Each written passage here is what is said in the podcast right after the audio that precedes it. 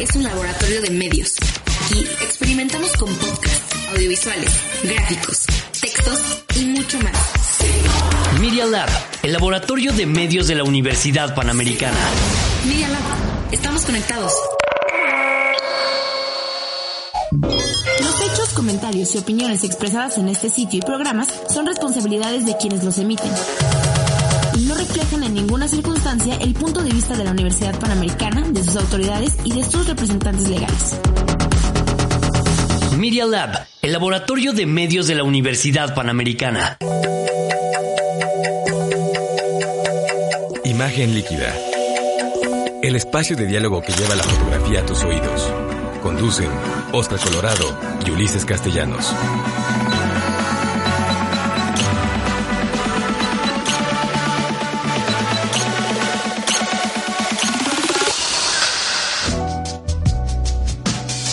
Amigos? ¿Cómo están? Bienvenidos sean a este programa número 108, novena temporada de Imagen Líquida. Y bueno, pues qué les digo, que nuestro programa se, eh, viste eh, de gala porque tenemos una súper invitada el día de hoy. Es un programa muy especial porque tenemos nada menos que a la maestra Patricia Aridgis, recientemente galardonada con la medalla al mérito fotográfico. Pati, muchísimas gracias por estar con nosotros. Bienvenida a Imagen Líquida.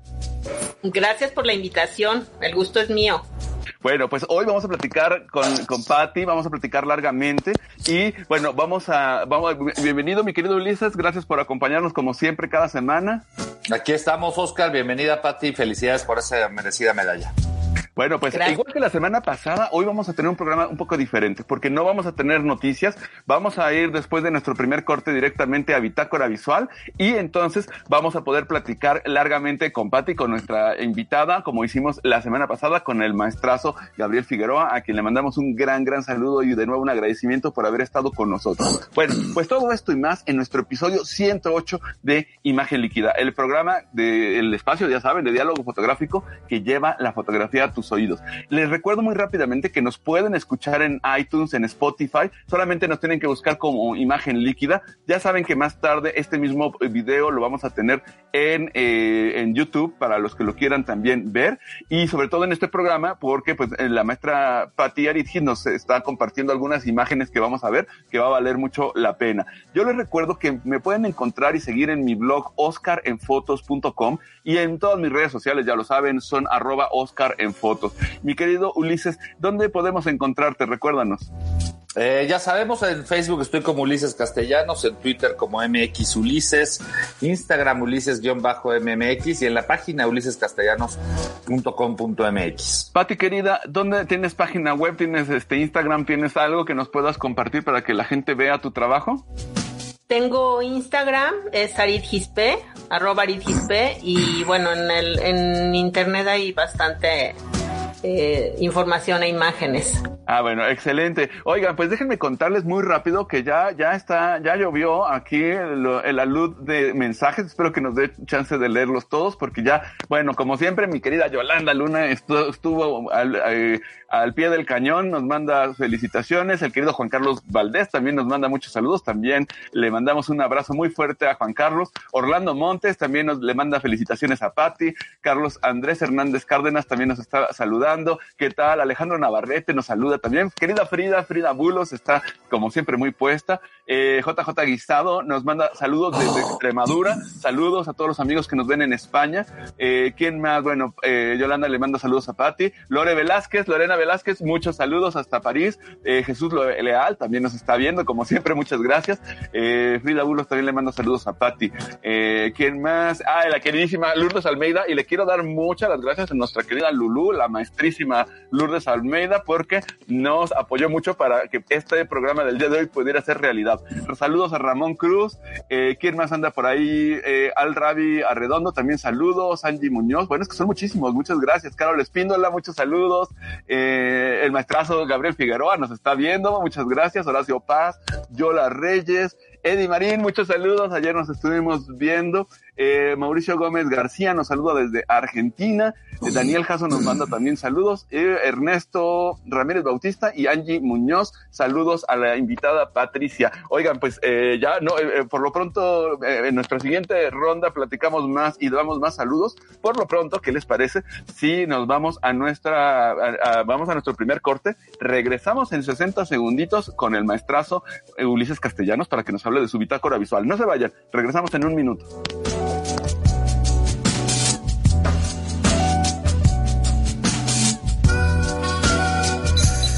No te vayas. En un momento regresamos a Imagen Líquida. No te despegues de Media Lab. Experimenta con nosotros. No te quedes fuera y sé parte de esto. Síguenos en Facebook y en Instagram para la experiencia completa. Búscanos en Instagram como arroba medialab-up y descubre todo lo que tenemos preparado para ti. Encuéntranos como Media Lab UP. Media Lab. Pequeñas ideas que se convierten en grandes proyectos. ¿Quieres continuar escuchando más de nuestras ideas? Ingresa a Spotify o Apple Podcast y búscanos como Media Lab.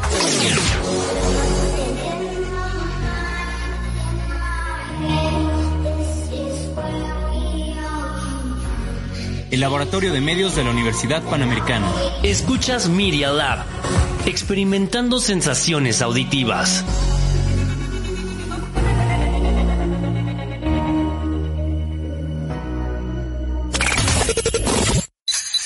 Continuamos en Imagen Líquida. Bitácora Visual.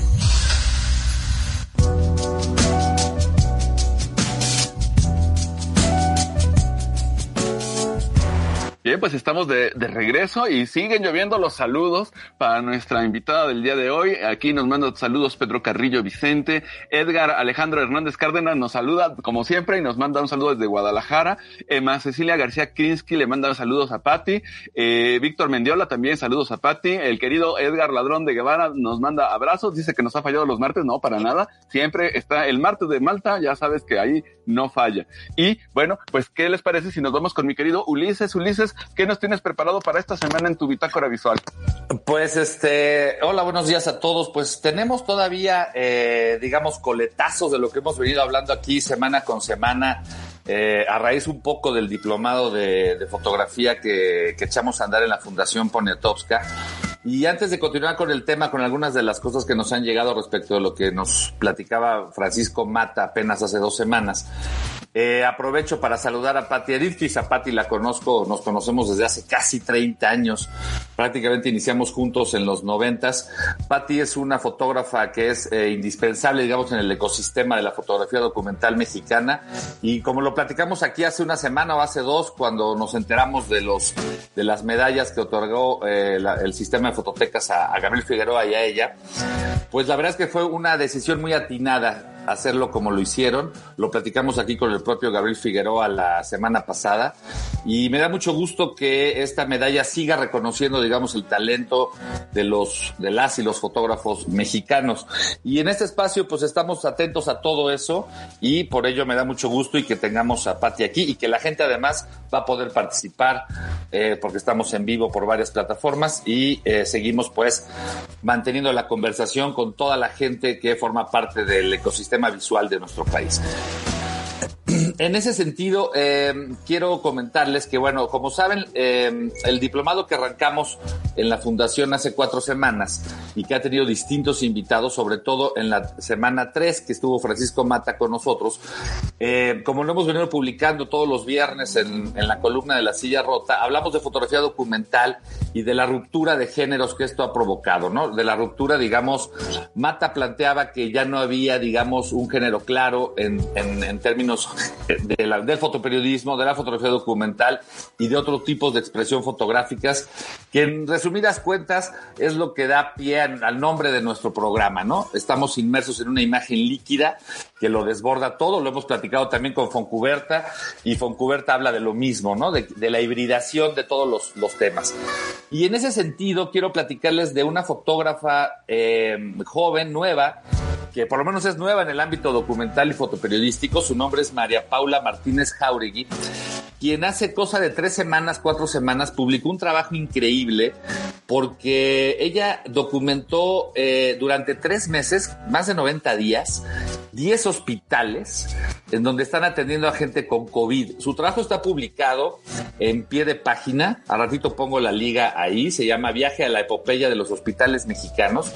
Y a reserva de que voy a hablar de su trabajo más extensamente para el próximo viernes, quiero contarles que María Paula es una fotógrafa que viene de fotografiar paisaje, viene de fotografiar tiburones en el, dentro del océano, viene de usar el dron con mucha, eh, con mucha maestría en términos de composición y otros temas. Y por azares del destino, se metió, logró los permisos, logró los contactos y se metió al corazón de la pandemia, donde la gente está siendo atendida. Sus fotografías son realmente, no solamente son impresionantes por el, por haberse metido al corazón del problema, ¿no? Que es un tema que incluso hace como tres meses cuestionamos respecto de que qué estaban haciendo los fotógrafos que no lograban entrar al corazón del problema en los hospitales. Pues bien, ella, eh, gracias a una serie de, de contactos, logró entrar al corazón, donde la gente eh, lucha contra el COVID, donde la gente de hecho muere en las planchas, eh, las camas eh, de estos hospitales, todo en México, y además lo hace con mucha elegancia porque además fotografía también el drama de los médicos, tiene fotografías donde están los médicos totalmente ataviados como astronautas, pero digamos que abatidos emocionalmente a pesar de esa protección. De hecho, ella ha corrido muchísimo riesgo por estar fotografiando esto, por estar dentro de zonas altamente peligrosas, donde nos ha platicado de cosas tremendas que le ha tocado ver. Y más adelante vamos a profundizar sobre lo que ella está haciendo, porque además este trabajo que Estamos hablando de cerca de 500 fotografías que tiene alrededor de estos tres meses. Realmente se publicaron como 10 o 12, como suele ser, los medios tienen un espacio limitado.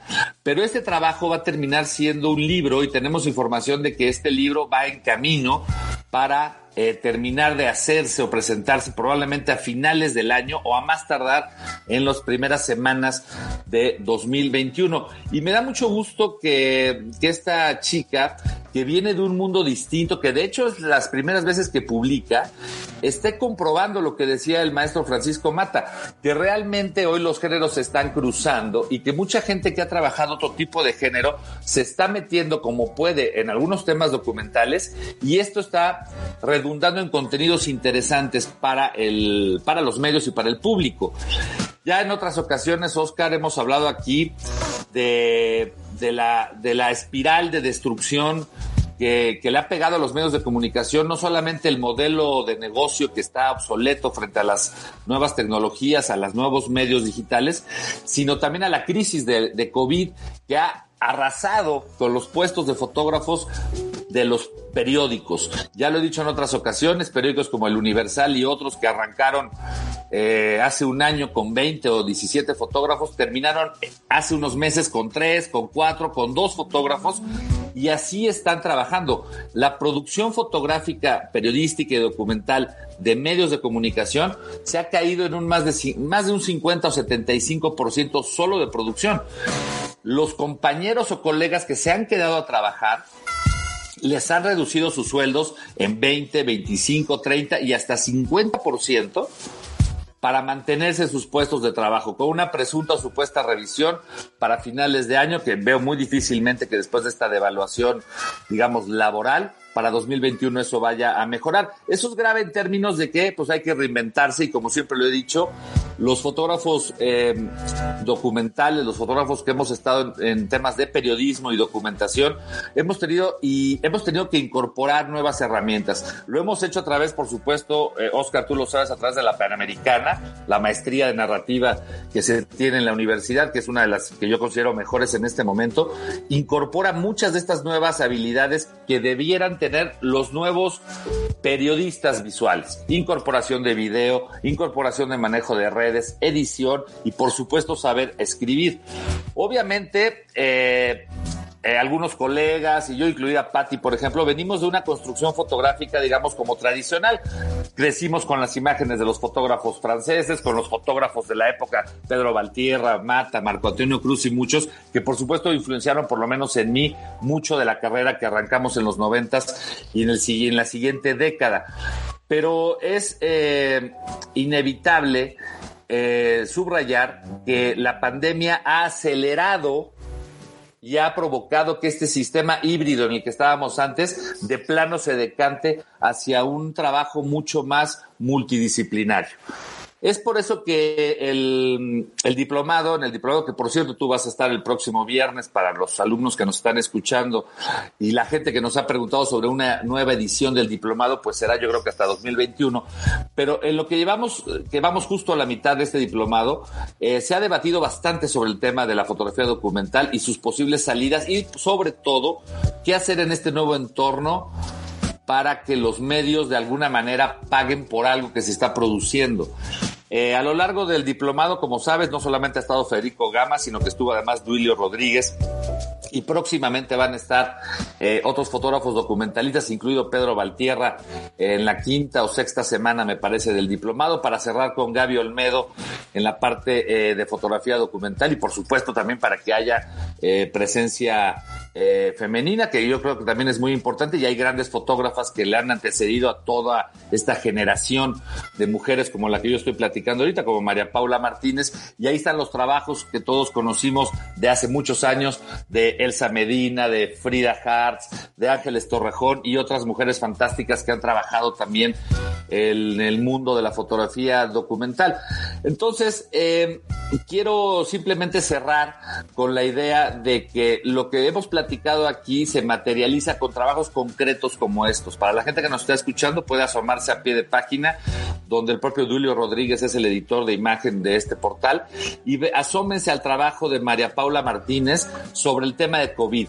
Las fotografías no solamente son documentales en, en el sentido de que nos están contando cómo están pasando los grupos de enfermeras allá adentro, los grupos de familias, cómo se comunican a través de dispositivos entre los familiares y la gente que, que está en, digamos, en terapias intensivas o que está en situaciones graves. Incluso hay fotografías de bebés, eh, digamos, recién nacidos que bien o bien nacieron de madres con COVID o bien nacen con madres con COVID que además a su vez se infectan, que hasta donde entiendo por fortuna la han librado los bebés, pero ahí están las fotografías. Eh, también eh, esta chica maneja una intimidad importante. Me parece que eh, la mitad del trabajo no solamente es la manera como puedes ver, sino la manera como te aproximas a las personas, a los protagonistas. Y la mitad de, una buena fotografía en términos documentales tiene que ver con la aproximación del fotógrafo. Ese es otro aspecto fundamental. Para los fotógrafos que, que, que, quieren entrar a ese tipo de, de, proyectos, este tipo de retos, pero que de repente lo hacen desde la distancia, desde un poco eh, jugándole al espionaje u otras, otras, otras modalidades, resultan ser fotografías al final muy lejanas. Lo que la gente está, eh, digamos, valorando hoy en día, lo que las distintas audiencias están valorando hoy en día es la aproximación con honestidad, obviamente con relevancia en los contenidos, pero sobre todo con respeto a la gente que está involucrada en esto. Y aquí estamos hablando de enfermos, de doctores, de enfermeras y gente que probablemente cuando fue fotografiada estaba con vida y que hoy ya no está. Entonces, eh, recomiendo mucho este trabajo. El próximo viernes vamos a a publicar algunas imágenes de esto en la silla rota y de hecho más tarde voy a hablar eh, con esta con esta chica, con esta fotógrafa para que... Oye, Ulises, perdón la interrupción, también aquí estoy poniendo y Yolanda nos hizo favor de, también compartir eh, algunos algo del trabajo el Instagram eh, también eh, puse ah, algunas de las cosas de Milenio en, Facebook Live para que los amigos puedan ver los, los comentarios y puedan seguir este trabajo. Y por supuesto, pues va a ser muy interesante lo que tú también publiques. Y bueno, pues solamente eh, como se nos acaba el tiempo, nada más quería rematar que efectivamente ya tengo preparada la sesión del próximo viernes. Me va a dar mucho gusto estar en el diplomado contigo ahí en la Fundación Poniatowska para todos los amigos que van a, a estar presentes. Bueno, pues va a ser, va a ser muy interesante esta revisión también de lo que vamos a ver cómo va va a ser la transición del documentalismo muy clásico de la escuela francesa y cómo cambia eh, y cómo trasciende al momento contemporáneo. Bueno, así pues, es. Yo te pongo el link ahí y este y nos vamos con el siguiente segmento, Oscar. Me parece muy bien. Regresamos en un minuto. No se desconecten porque volvemos ahora sí a la entrevista con la maestra Patricia Aritji. No se vayan.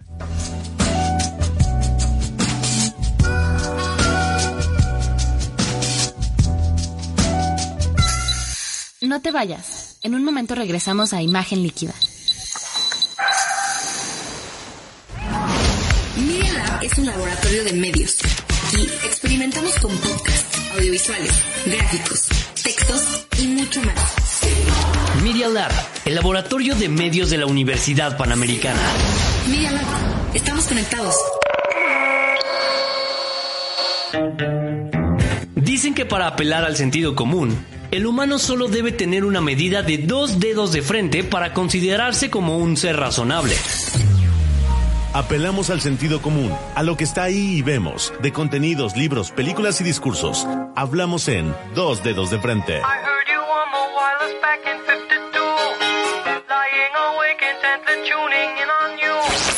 Cada jueves al mediodía, Lourdes López, Guadalupe Díaz y Carla Cisneros comparten en la mesa temas de los que todos hablamos. This individual came up behind him and called to him Mr. Lennon as he arrived at that doorway.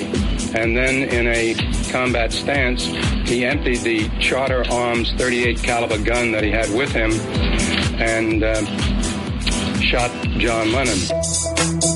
Jueves a las 12 en Media Lab. Sí, casi todos se midieron la frente al terminar este comercial. Media Lab, desarrollando ideas y medios en medialab.up.edu.mx. En Instagram y en Twitter nos puedes seguir como Media Lab-UP. Regresamos.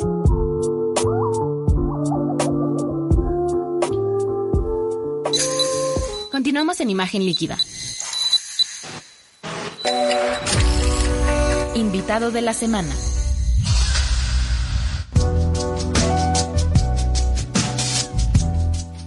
Muy bien, pues estamos de regreso y bueno, muchos saludos. Eh, eh, Valera Caballero, Vale, siempre nos manda saludos, felicitaciones a Patti, el maestro Javier Hinojosa, te mandamos un saludo fuerte. Pablo de la Peña nos saluda, la maestra Elsa Medina, muchas gracias por seguirnos. Pepe Guisado también nos está viendo. Edgar Alejandro Hernández, ya compartimos fotos de Ana Paula. Jaime Ramos, Jaime Ramos Lorenzo nos saluda desde España. Ada Cruz también le manda saludos a Patti. Y vamos a ver qué más rápido, es que son muchos. Erika Sigüenza también eh, nos agradece las recomendaciones, mi querido Ulises. Eh, Ernesto Ramírez di- dice, ya queremos escuchar a la invitada. Bueno, sí, ya vamos para ahí, vamos para allá. Edgar Alejandro nos dice eh, que será un gusto estar en el diplomado. Eh, Luis Beltrán, un saludazo. Víctor Mendiola. Uy, ya quiero terminar. Janet eh, Gutiérrez también nos manda saludos. Bueno, pues queridos amigos, déjenme decirles que hoy tenemos una invitada de lujo, la maestra Patricia Aritis. Ella ha realizado, se las presento súper rápido, eh, una carrera fotográfica de largo aliento. No ha cejado, siempre ha estado eh, trabajando y ella ha traído dos temas que son de una gran actualidad, pero que, que no son nada nuevo y que ella los ha visibilizado desde hace décadas, literalmente, que son las causas de género, las causas de clase. Es un trabajo estremecedor en todos los sentidos, entrañable, el de la maestra Patricia Nixis, nos, con series que vamos a platicar el día de hoy, sin duda, como Nostalgia de la Muerte, La Fiesta, Las Horas Negras, Arrullo, entre otros. Mujeres de Peso, desde luego, uno de sus trabajos recientes que es maravilloso y, lo vamos a compartir hoy. Bueno, pues esta labor de toda una vida de Patty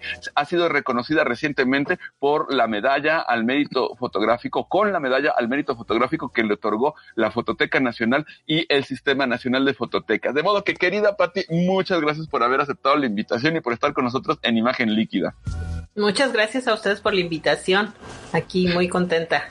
Bueno, Pati, como siempre, em, eh, ahora sí que iniciemos por el comienzo. ¿Cómo inicia tu carrera? Platícanos y de ahí vamos a ir platicando de tus series y de lo que has hecho, pero platícanos cómo, cómo te iniciaste en la fotografía.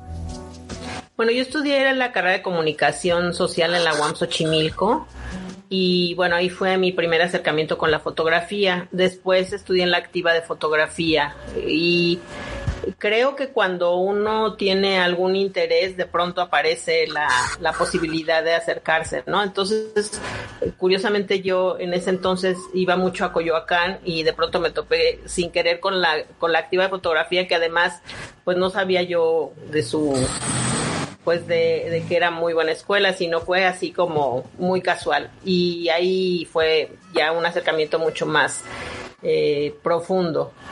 Y siempre estuve con esa idea latente de dedicarme a la fotografía, pero la pues eh, me fui por otros caminos de la comunicación, ¿no? Estuve haciendo artículos de divulgación científica en el CONACYT, guiones para radio en la Facultad de Medicina, ¿no? Cosas que tenían que ver con comunicación, pero la foto siempre era como mi una especie de elefante blanco hasta que eh, ya tuve la oportunidad de, dedicarme de lleno. Hice algunos eh, pininos ahí en, en, la revista del consumidor, eh, hasta que, bueno, pues llegué a la revista Mira. Mm, y entonces es en Mira donde ya como que te das el chapuzón en serio a la fotografía. Es en Mira, eh, un amigo, eh, Guillermo eh, Bermúdez, me, me, dijo que pues había posibilidad de estar ahí y entonces ahí fue como ya de una manera mucho más sistemática comencé a hacer fotografía y la verdad es que fue una etapa muy buena porque sucedieron en México eh, políticamente hablando, eh, situaciones muy fuertes, ¿no? Como lo del movimiento zapatista, la, el destape de Colosio y luego su asesinato, cosas así muy intensas. Era un México muy eh, turbulento. Entonces, para mí fue pues muy importante estar ahí como en, en el ajo de, de, esos acontecimientos. Oye, Pati, ¿y cómo, cómo se va dando esta evolución de esta fotografía, pues más bien periodística, más del registro, a empezar a ir teniendo tu voz, tu opinión a través de fotoensayos, a través de series? Cuéntanos un poco cómo, cómo cambiaste, cómo te fuiste hacia ese camino. Fíjate que yo comencé, a diferencia de muchos de mis compañeros, ya un poco más grande. Entonces siempre tenía como esta sensación apremiante de hacer proyectos personales. Entonces desde un inicio hice, a, la par del trabajo periodístico, hice proyectos documentales. El primero fue La Fiesta, que, bueno, la idea era fotografiar como todo el ritual, ¿no? Todo, todo lo que acontece en estos eventos sociales donde se concentran mucho lo que somos como mexicanos, ¿no? La boda, los 15 años. Entonces, fue bien interesante ese, ese proyecto porque, bueno, tocaba un sector de la población que casi en ese entonces no se tocaba mucho, que era la clase media y clase alta y además, bueno, pues un fotógrafo siempre es un, elemento importante en una fiesta, así que pasaba inadvertida. Y comencé a hacer, eh, pues, todo lo que es el ritual, ¿no? El discurso del papá, de la quinceañera, eh, cuando avientan a la novia, todo ese tipo de cosas que, parecen como un poco superficiales, pero creo que sí hablan mucho de lo que somos.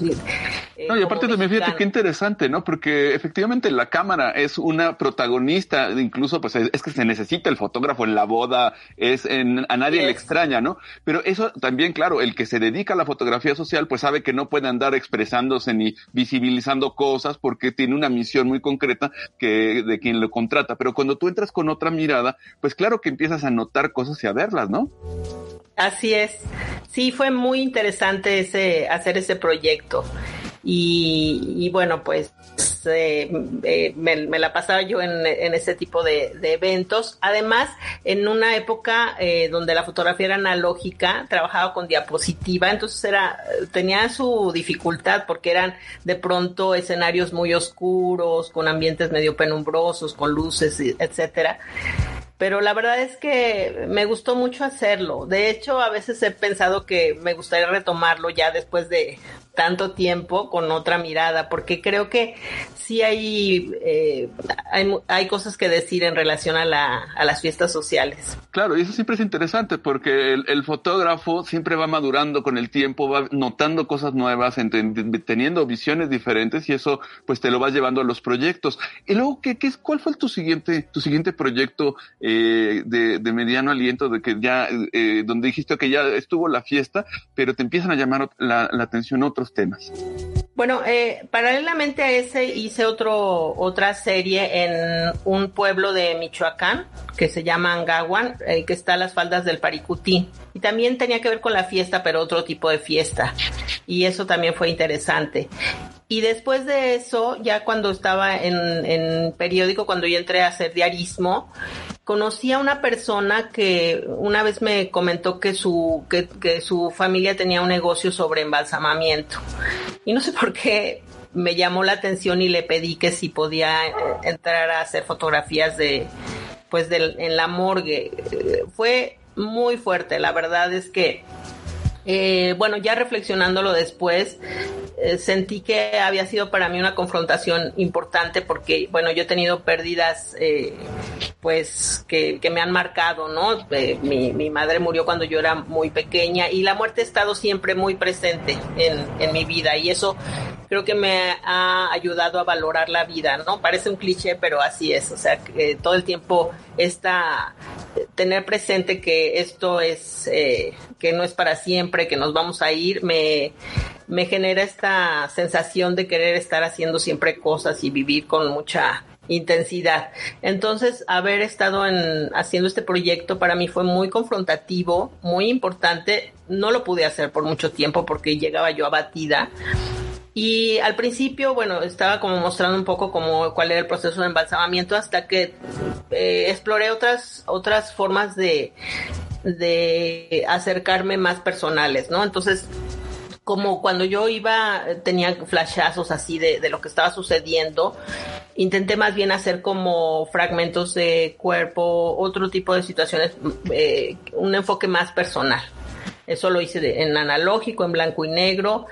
Fue durante un año, es como de los proyectos más cortos porque normalmente me llevo bastante tiempo en hacerlos, pero creo que con eso fue suficiente. Y fue, tuvo como un, fue una experiencia personal pues muy, muy fuerte, pero muy sanadora, parece eh, contradictorio, pero sí, es que también eso es una de las cosas que a mí me llama mucho la atención de tu trabajo, Pati, y es que es la intensidad. En este caso, el confrontarse a la muerte, y sobre todo en México, que pues siempre le damos como una, un papel muy peculiar, eh, que en otros países a veces no nos entienden mucho, pero que al mismo tiempo también esa broma, pues a veces no, es, es una cosa que es como una evasión, ¿no? Y hay momentos de la vida muy duros que, que, que queremos evadir, que, que, no queremos visibilizar y que como que le decimos no existes, como por ejemplo la situación de prisión de una mujer. No platícanos de, de, de las horas muertas, de este otro proyecto que es así de una hondura, pero tremenda. Las horas negras. Eh, Las horas negras, perdón, sí, sí, sí. No, no te preocupes. eh, bueno, yo estaba trabajando en el periódico Milenio y comencé a hacer una serie de reportajes con una, eh, bueno, la reportera y yo iba, visitamos varias eh, cárceles de la Ciudad de México tocando algunos aspectos de la vida en reclusión. Entonces fuimos con la gente de, eh, pues de la tercera edad, los inimputables que les llaman, ¿no? Que es gente que eh, tiene algún problema, eh, alguna situación que no le permiten que la, las enjuicien, entonces quedan así como en el limbo y eternamente ahí en la cárcel, etcétera. Pero cuando llegamos a la cárcel de mujeres, y yo eh, vi que los niños eh, eh, estaban ahí con su mamá, pues fue cuando me impactó, yo no sabía esto, y entonces ya a título personal quise hacer algo sobre la maternidad en prisión.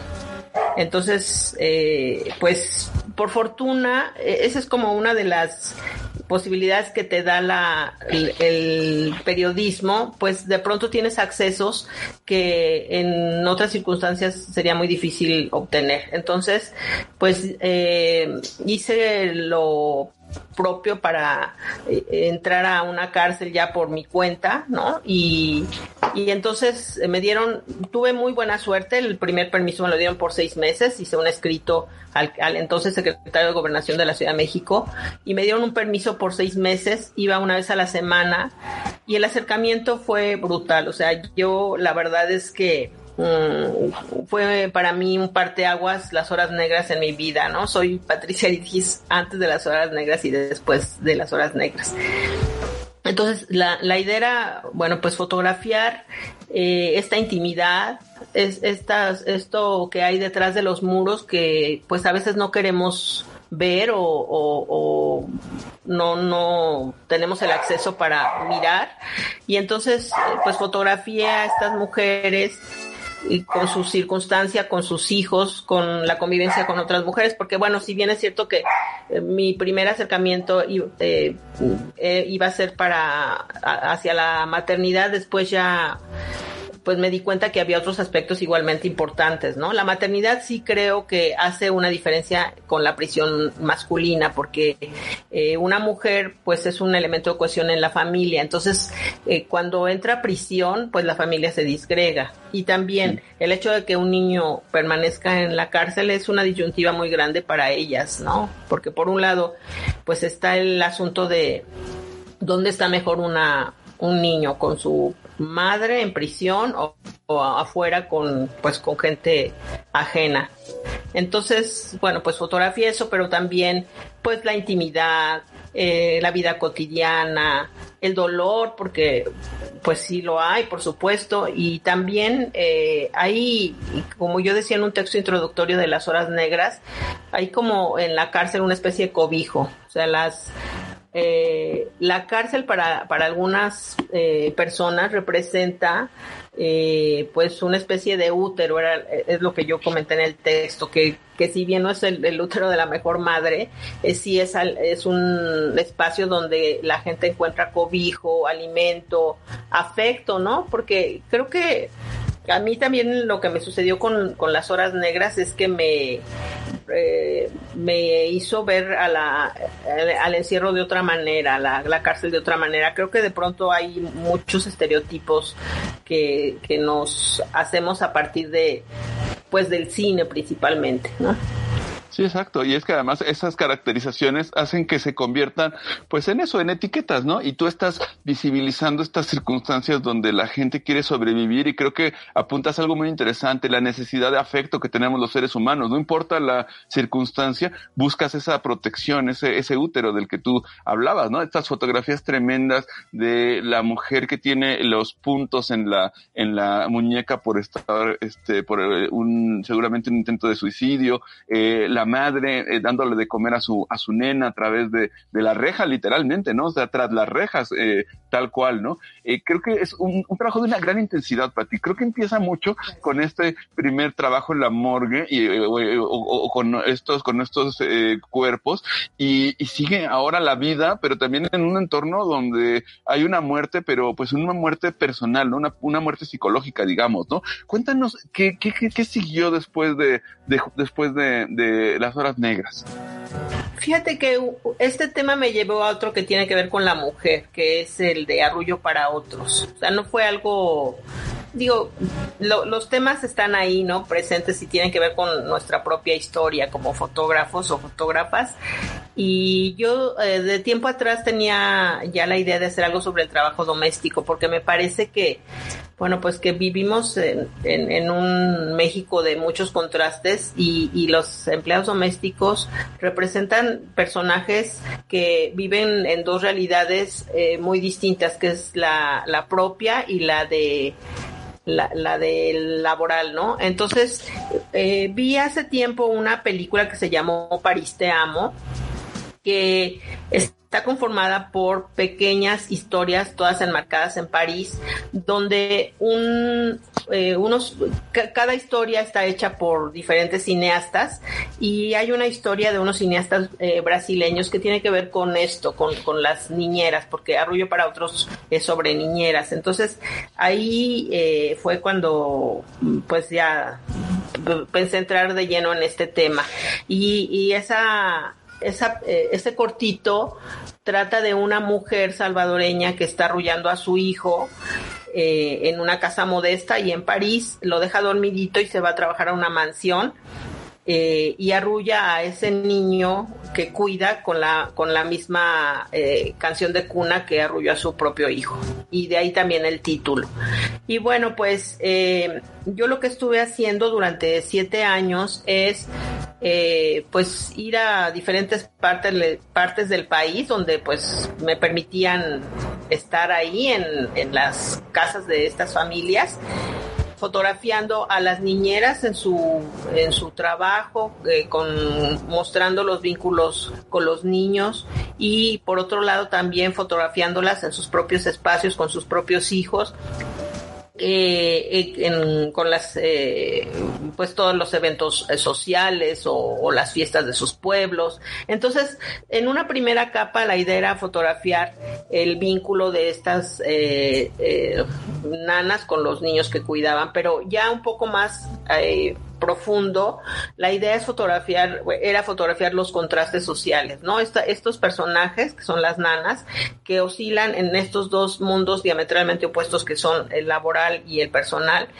viven dos realidades eh, tremendas, diametralmente opuestas también, eh, donde pues eh, están todo el tiempo con esta confrontación de lo que, de sus carencias, de, de su modo de vida con otras realidades, ¿no? Y luego, ya en esta, en una segunda etapa, que es lo que estamos viendo ahora, fotografié a nanas ya mayores, porque ya no se estila tanto eso, pero en otras épocas sí, y en, y en unas regiones todavía sucede, que las eh, nanas se quedan a vivir por años en una, con una misma familia. Renuncian a su propia vida, a sus propios hijos a veces o no los tienen para cuidar a otros y trabajan durante 40, 50 años con la misma familia, ahí envejecen, ven el envejecimiento de sus patrones, pero en cambio no ven crecer a sus propios hijos ni escuchan las primeras palabras de sus hijos, ¿no? Entonces, esta fue como una segunda etapa de este mismo proyecto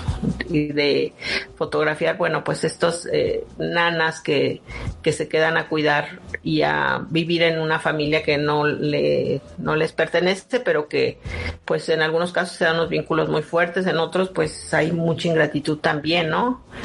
donde pues ellas eh, pues al final eh, no tienen muchas prestaciones eh, sociales, ¿no? También ese es otro tema. Claro, que esa, ese es una, un, tema interesante porque, ah, bueno, recientemente, por supuesto, con la película Roma de Cuarón, pues se empezó a visibilizar la situación de las empleadas domésticas y estas diferencias y estos problemas, pero esto es un trabajo que tú, bueno, pues antecede bastante, porque tú, siete años trabajando estos temas, van siendo pues una reflexión muy potente y que va cambiando, incluso es interesante porque cuando tienes siete años trabajando el mismo tema, pues eh, hay muchos cambios en la persona, incluso cambios de de, estilo, cambios de técnica. Eh, ¿cómo, ¿Cómo te sentiste en estos proyectos de largo aliento que a veces empiezan a mandar solos? ¿Cómo te sientes con esos procesos? Pues em, la verdad es que eh, ha sido bien interesante también mi cómo ha ido cambiando mi manera de, mirar, ¿no? Cómo fue, por ejemplo, el, el, acercamiento con las horas negras y ahora con arrullo para otros. Y sí, e, eso que ya que mencionas es, es eh, muy importante y, y, fue muy curioso tanto en uno como en otro proyecto porque sí vi los cambios, la transformación de las personas que iba fotografiando. Incluso hay niños que ahorita ya son adolescentes de los que fotografié. Y eso es como otra algo muy enriquecedor también de la fotografía, que no solamente es el proceso creativo, sino eh, los vínculos afectivos que vas formando durante ese proceso, ¿no? Para mí eso es, muy enriquecedor, ha sido, eh, pues me alimenta mucho como persona, porque pues tanto en, todos los proyectos que he desarrollado, también establezco vínculos con, con las mujeres que, que he fotografiado, ¿no? Eh, tengo contacto con algunas de las, eh, de las mujeres que estuvieron en prisión, con las nanas, con, con las mamás de los niños. Entonces, eso para mí es muy importante y muy enriquecedor en mi vida personal. Claro, y además es, todo un reto, ¿no? Es, eh, a veces me pasa mucho con los alumnos, con los chicos jóvenes, cuando nos dicen, es que cómo le hago para, es que me da vergüenza, es que me da timidez, etcétera. Tú, para afrontar, por ejemplo, este trabajo en concreto, eh, tuviste que tener contacto con las nanas, pero también con las dueñas de la casa y estás entrando en esferas de intimidad que son, pues, opuestas también, ¿no? O muy dispares en muchos sentidos, muy asimétricas, por decirlo de alguna manera, ¿no? Entonces, ¿cómo, tú qué, qué, oh, ya no sé, suena un poco raro, pero qué táctica usas? ¿De qué manera te acercas a la gente para poder tener estos niveles de intimidad? ¿Sacas la cámara y después viriguas o eh, construyes una relación y poco a poco va fluyendo? Cuéntanos tu proceso en ese sentido, ¿no? Para mí es muy importante el acercamiento eh, en otro sentido, no, no llego con la cámara y fotografío. Eh, casi todas mis, mis series es eh, como te decía, establezco vínculos. Entonces, eh, en el caso de tanto de la cárcel como de las niñeras, también eh, he conversado mucho con, con las mujeres, convivo, ¿no? Me, me, he quedado en las casas de las mamás de los niños, de las nanas. Cuando estaba haciendo el proyecto de la cárcel, pues convivía por largas, por largos periodos ahí con, con, las mujeres, comía con ellas, platicábamos. Entonces, eh, para mí eso es muy importante porque eso es lo que me permite la intimidad, el acercamiento. Y este, por ejemplo, de, Arrullo, pues eh, es la prueba fehaciente de que la cámara es, eh, pues, es un poco intrusiva porque estás ahí en la, en la casa de, de estas personas, ¿no? Y la verdad es que yo les agradezco mucho la confianza a todos los que me han permitido fotografiar porque de pronto pues estoy como en, en esta, en estos escenarios de mucha intimidad donde pues eh, la gente está en, en su casa apenas entonces pues es esta idea de, de estar ahí y de y de fotografiarlos pero a la vez estar un poco pasar un poco inadvertido, aunque, aunque en realidad pues están, tienen presente que yo estoy ahí, eh, pues es, es importante, ¿no? Y eso se logra solo con estar ahí todo el tiempo, todo el tiempo. Oye, Pati, una pregunta. Tú estás, eh, por ejemplo, pensando en esta serie de arrullos. Por ejemplo, con esta fotografía que tenemos maravillosa, tenemos dos encuadres naturales, el frame within a frame y luego otro encuadre natural. Y tú tienes una parte, obviamente, de empatía, de historia, lo que estás queriendo contar, pero también hay muchos momentos muy plásticos, con, un, con una gran atención. A, por aquí quiero ver si pongo una que me parece también fantástica. Esta me parece maravillosa. Todas son, además es un cuerpo de obra muy consistente. Pero lo que te quiero preguntar es, por ejemplo, en casos como, déjame decirte, esta o esta, esta es la que quería decirte. ¿Qué ocurre? También estás con un ojo al gato y otro al garabato entre la luz, la forma, la composición. Platícanos en ese sentido, cómo vas resolviendo tus fotografías para que sean fotografías sólidas, que no sean nada más, bueno, pues sí, qué bonita historia, está muy bien, pero resulta que las fotos están para el perro, ¿no? O sea, ¿cómo le haces para hacer fotos tan potentes de historias con tanta hondura? Eh, pues sí, tiene eh, mucho que ver esto que dices. A veces estoy con un ojo al gato y otro al garabato. Estoy. Eh, han sido procesos muy distintos. Por ejemplo, cuando fui a, a, la cárcel, cuando hice el proyecto de las horas negras, pues me iba con mi cámara, todo es analógico, ninguna parafernalia, era nada más mi cámara con un rollo y se acabó. Y en cambio, en Arrullo para otros, muchas de las fotografías tienen iluminación artificial. Entonces, pues lo que hacía era eh, poner mis luces ahí medio como eh, tangencialmente, ¿no? Se quedaban ahí mientras yo fotografiaba y entonces, pues de pronto si era... Eh, mientras conversábamos pasaban cosas o les pedía a veces que pues que se detuvieran en, lo que estaban haciendo y, algunas son pues absolutamente posadas, ¿no? Y, bueno, pues también es, es muy válido, ¿no? Porque pues no estoy inventando ninguna historia, sino eh, es lo que estaba sucediendo, pero pues tratando de componer y de aprovechar la luz y, y... qué bueno también que comentas esto, porque a veces, y precisamente con el tema del diplomado de fotografía documental que están dando en la Poniatowska con Ulises, eh, a veces eh, los alumnos pueden pensar que no, no, o es fotografía hallada o es fotografía construida, no se vale eso, y claro que estamos en procesos de hibridación y donde la fotografía es muy porosa y donde pues tú tienes algo que quieres decir y utilizarás medios que, que necesites, desde lo técnico hasta el decir, pues quiero construir la foto, quiero que pose, ¿no? Sí, yo creo que es muy válido en la fotografía documental, incluso eh, en donde pensábamos que la fotografía eh, documental era absolutamente eh, espontánea, no lo era, ¿no? Tenemos algunas historias ahí de, por ejemplo, la, foto de, Dos No del Beso, ¿no? Donde está la enfermera con el soldado, pues no, no es, no es eh, una fotografía claro espontánea y así hay varios casos. Y, creo que, perdón que te interrumpa, pero creo que una de las claves, no sé si tú estés de acuerdo conmigo, es la honestidad, el, no dar gato por liebre, ¿no? El no decir, no, no, no, yo no las toqué, así, así ocurrió, decir, bueno, pues sí, las moví, las posé, y, y este, porque era la estrategia que yo quería. Creo que esa, esa apertura, pues siempre es buena, esa honestidad es la que, la que importa, ¿no?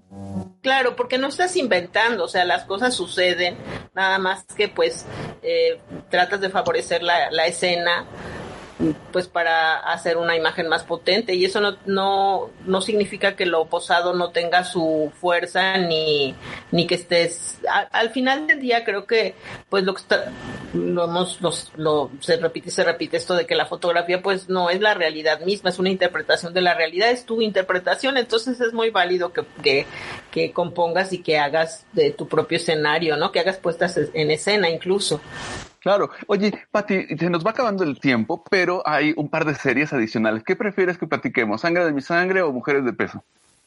Pues Mujeres de peso, porque Sangre de mi sangre es un proyecto en ciernes.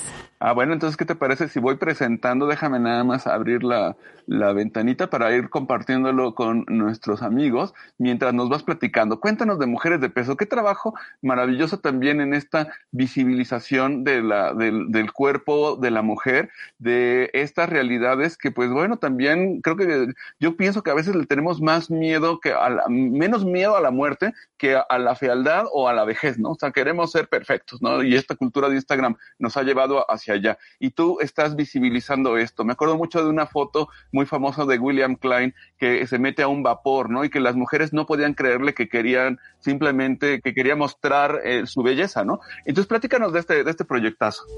Pues mira, es, es muy importante lo que mencionas, porque este asunto, la imagen, ¿no? vivimos en una sociedad donde la apariencia es lo preponderante, no importa que seas buena persona, no importa que seas inteligente, ¿no? Eh, digo, sí, eh, de dientes para afuera sí todo el mundo habla de, de, de, que, de esos valores como, como importantes, pero, pero ya en la práctica pues hay como esta exigencia social de que, de que tenemos que ser bellos en los esquemas de belleza impuestos. Y a la mujer esos, esos valores se les impone mucho más y las propias mujeres nos compramos esta idea de, de que mm, pues tenemos que tener cierta eh, figura ¿no? Para ser eh, queridas y para gustar al, al, otro, ¿no? Estamos todo el tiempo en este constante anhelo de gustar al otro, de, de complacer al otro. Eh, y entonces, pues de aquí esa idea de fotografiar cuerpos que rompen con estos esquemas de, de belleza. Eh, el cuerpo creo que es bello con todas sus geografías, con todas sus curvas. Y la verdad es que eh, para mí fue muy importante hacer este esta serie, eh, pues por también por, cuestiones personales, ¿no? La, las por, por ser mujer, por eh, pues de pronto entrar también en estas ideas de, de querer tener como otra figura o otro rostro, ¿no? Porque todo el tiempo por ahí leí una, una idea que me gustó mucho, que las mujeres todo el tiempo estamos tratando de ocultar, ¿no? ocultar la llantita, las canas, la edad, y entonces, pues me di a la tarea de fotografiar a, mujeres que rompían con esta, esta figura. Hice también estos retratos, unos son desnudos y también hice estos retratos de, pues en las visitas que hacía de pronto para, por cuestiones de trabajo en otros lugares o aquí en la ciudad. Eh, pues eh, abordaba chicas en la calle, les hacía una pequeña entrevista. Creo que este es, este es uno de los proyectos. Eh, esta, esto de las de los retratos que tiene que ver más con un asunto efímero, ¿no? Porque todos, todo como hemos platicado, pues todas todas las imágenes que he hecho establezco vínculos con la con las personas, pero aquí era algo muy muy casual, efímero de, bueno, pues una pequeña entrevista, su nombre, les, les pedía que si les podía hacer alguna imagen y, y ya, no la, no sabía más nada de ellas, ¿no? entonces para mí fue también una experiencia bien importante, no un reto, porque pues era pues caminar y buscar alguna chica que pudiera cumplir con esta este eh, figura y entonces ya conversaba un poco con ellas. Claro, y aparte sí que, sí, perdón, eh, sí que es un reto, ¿no? Porque en los otros casos donde tienes años para poder ir construyendo una relación, eh, la, esta cercanía que hay entre el sujeto y, y, y, el sujeto fotografiado y el fotógrafo y una complicidad que a veces tarda meses, años en que ocurra y aquí tienes, por lo que veo, un, tienes que hacerlas al vuelo y encontrar e, ese, ese enganche con la gente para que diga, adelante me abro y me permito que, muestre, que, que muestres tú con tu mirada lo que yo estoy haciendo. Les enseñabas fotos o simplemente les platicabas el proyecto? Sí, le, eh, bueno, mi primer acercamiento era eh, pues explicarles que estaba haciendo algo sobre la percepción del cuerpo y pues eh, un poco esta idea que estamos comentando de de cómo las mujeres de pronto nos vemos envueltas en estos eh, exigencias de, de, tener cierta figura y, y, después ellas, la verdad es que he, corrido con mucha suerte con la gente que, que me acerco. Digo, por supuesto hubo muchos que me bateaban, pero también eh, algunas que sí conversaban conmigo y las confesiones en algunos casos eran lapidarias, ¿no? De de, bueno, la, la primer, algunas me decían así como de clichés como no, pues es que la belleza es interior y lo de afuera no importa, pero ya una vez que conversábamos un poquito más, las confesiones eran tremendas, ¿no? De pues de rechazo de sus propias parejas, de haber sufrido eh, pues lo que ya ahora le llaman bullying en la escuela, etcétera. Sí, por supuesto, esta, esta foto creo que muestra esto que tú dices, ¿no? Este ocultarse y este, uy, es que son tantas capas que hay aquí y me parece muy interesante cómo tienes este como gran díptico, ¿no? De, del desnudo y, de, y del retrato porque son dos nociones distintas y me gusta muchísimo esta geografía que tú dices del cuerpo, ¿no? La, la curva, eh, de verdad, eh, aquí, aquí además se da toda una, un sentido distinto, ¿no? De, del desnudo, de la intimidad en los espacios, cómo va vas afrontando esto? ¿Cómo era tu proceso con ellas en este tipo, en estas fotos, en estos desnudos? Fíjate que eh, la idea inicial era hacer algo más, eh, fotografía documental, ellas en sus entornos, pero luego pensé que si estaba hablando del cuerpo sí tendría que fotografiarlas desnudas. Entonces, algunas de las chicas que quise fotografiar me decían, bueno, sí, pero que no se me vea la cara. Entonces, al principio, pues eh, pensé que podría ser una limitante pero después hice una reflexión sobre esto y me pareció que, que hacerlo como una, un recurso con, eh, constante, como un leitmotiv en, en, las imágenes, podría resultar eh, bueno porque eh, el cuerpo es algo natural y todo el tiempo lo estamos ocultando, ¿no? Entonces, no, lo que nos da identidad es el rostro, pero también el, el cuerpo, porque, por ejemplo, cuando hablamos de un cuerpo obeso, no hablamos de un solo cuerpo, cada, cada uno da identidad porque cada uno tiene su, es, es diferente, aunque haya eh, sobrepeso o lo que sea, siempre hay como sus geografías, sus curvas, eh, sus recovecos, todo que nos da identidad, eh, pero no solamente eh, en el cuerpo, sino en el rostro. Entonces, fotografiar a las mujeres ocultando su, su rostro, pero mostrando su cuerpo, me pareció que podía ser interesante, ¿no? Como, pues sí, eh, están, están mostrando eh, pues gran parte de, de su ser y, y, eso me parecía que, que, podía ser un buen punto. Entonces hice una serie de fotografías donde ellas eh, cubren su rostro y muestran su cuerpo. Luego hice otras en el sofá, como que emulando un poco algunas pinturas clásicas quise hacer eh, algunas fotografías así como la maja desnuda o hay una pintura que me encanta de un pintor Freud que es este eh, buenísimo, donde, pariente de Freud, el, el, padre del psicoanálisis, donde pues, se llama La Gorda y es muy, una, una, una pintura muy fuerte. Y así, ¿no? Entonces, eh, también esa, hice otra serie con esa, eh, donde el sofá eh, estaba presente, ¿no? También porque creo que, pues, el cuerpo tiene que ver con el erotismo. Oye, Pati, se nos va el, el, tiempo volando aquí en imagen sí. líquida, ya se nos acabó, pero te quería preguntar algo antes de, porque todavía yo creo que además me parece que eh, eh, no, espero que no sea la única vez que nos acompañas en imagen líquida para seguir conversando porque es delicioso escucharte. Y te quería preguntar rápidamente, este trabajo, un trabajo de una vida, series de siete años, series donde te involucras, donde te cambias, que te estremecen, de, de temas y profundamente íntimos, etcétera, eh, y se hace un reconocimiento a esa labor, a esa, a esa visibilización, a este poner en la mesa el género, poner en la mesa eh, las clases sociales y un montón de temas. ¿Qué, qué, qué piensas cuando se reconoce ese trabajo, esa mirada eh, con la medalla al mérito fotográfico que te otorgan? Ay, la verdad es que, pues, yo me emocioné mucho. Eh, pues, eh, un reconocimiento de esa naturaleza fue, es para mí muy importante y además acompañado de un montón de muestras de reconocimiento y de afecto de, de mis quereres y de gente eh, pues que está en, en, la fotografía. Para mí la verdad es que ha sido eh, muy muy lindo, ¿no? Eh, pues ¿qué, ¿qué, te digo, pues estoy bien contenta con el reconocimiento, ¿no? además pues creo que eh, pues Gabriel Figueroa que, que se, seamos co ¿cómo se podría decir? Que, que ambos haya, hayamos sido reconocidos en este año, pues me da mucho gusto.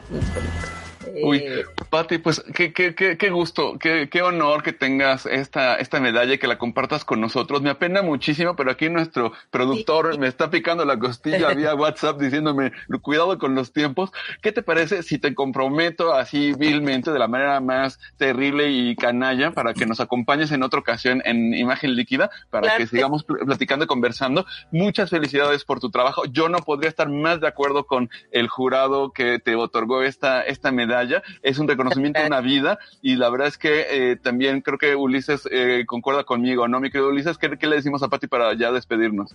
No, no, no, muchas gracias por estar aquí, por supuesto que nos vuelva a acompañar para que nos platique, trabaja muy bien y sus fotografías son excelentes. Bueno, pues queridos amigos, querida Pati, eh, desgraciadamente no podemos leer todos los, todos los mensajes que hay, ya está en Facebook, vas a poder ver en mi perfil este video, ahí estarán los comentarios para que puedas leer todas las cosas maravillosas que te están diciendo. Y bueno, pues no me resta más que de verdad darte las gracias de todo corazón por gracias. haber estado en este programa. Y no, bueno, pues. Muchas gracias.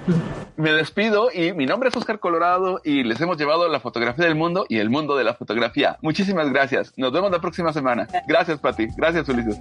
Hasta luego.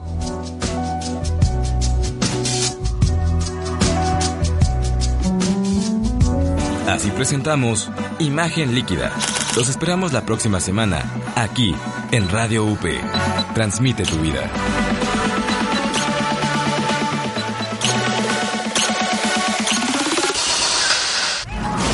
Media Lab es un laboratorio de medios.